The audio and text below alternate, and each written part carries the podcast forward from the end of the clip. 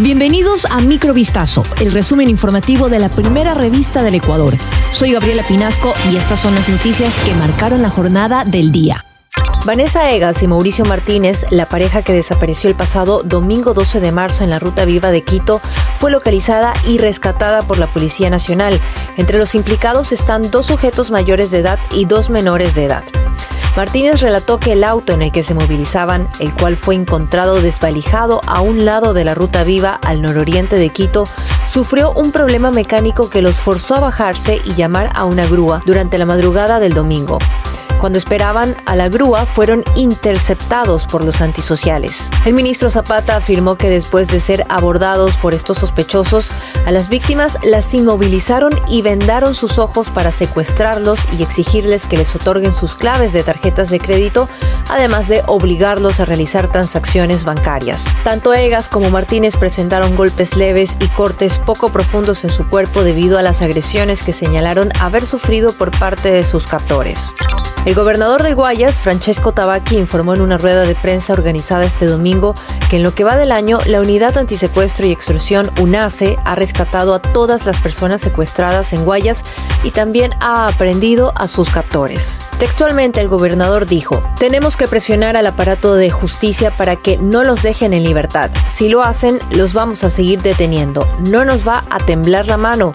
Fue lo que dijo Tabaqui, quien aseguró que la gobernación solicitará ayuda de las Fuerzas Armadas para enfrentar la delincuencia. La declaración fue emitida tras la liberación de tres taxistas informales que habían sido secuestrados en Guayaquil por medio de un operativo ejecutado por la UNACE en Socio Vivienda, un sector populoso de Guayaquil. Para la liberación de uno de ellos, Bolívar P., la organización criminal que habría estado detrás del secuestro, exigía 20 mil dólares a su familia.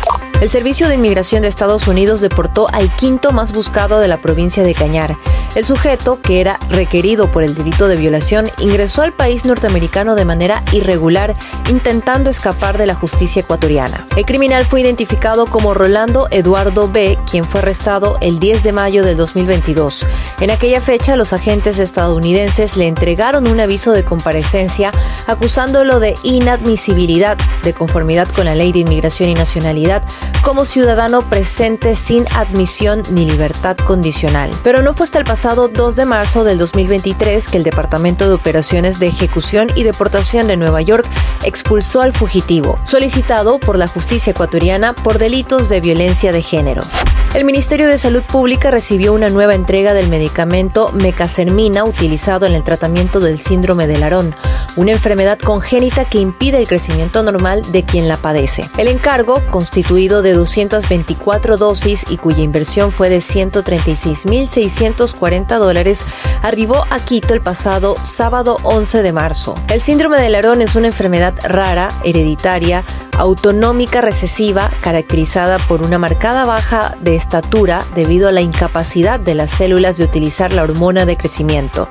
La mecasermina es un fármaco que ha sido aprobado por la Administración de Alimentos y Medicamentos de Estados Unidos para ser usado en el tratamiento a largo plazo de trastornos de crecimiento en niños con deficiencia primaria grave de IGF-1. Los nacimientos de Japón alcanzaron en 2022 un nuevo mínimo al caer por primera vez por debajo de 800.000, acelerando un desafío demográfico al que el gobierno quiere responder con medidas económicas que muchos expertos consideran insuficientes. El archipiélago nipón está en un momento límite de cara a su sostenibilidad, según dijo el primer ministro Fumio Kishida en su discurso de apertura de la sesión parlamentaria actual en la que aseguró que la natalidad sería un tema prioritario. La tasa de fertilidad se sitúa en el país asiático en 1,3 hijos por mujer, que es similar a las de otros países vecinos y que está en línea con otras grandes potencias.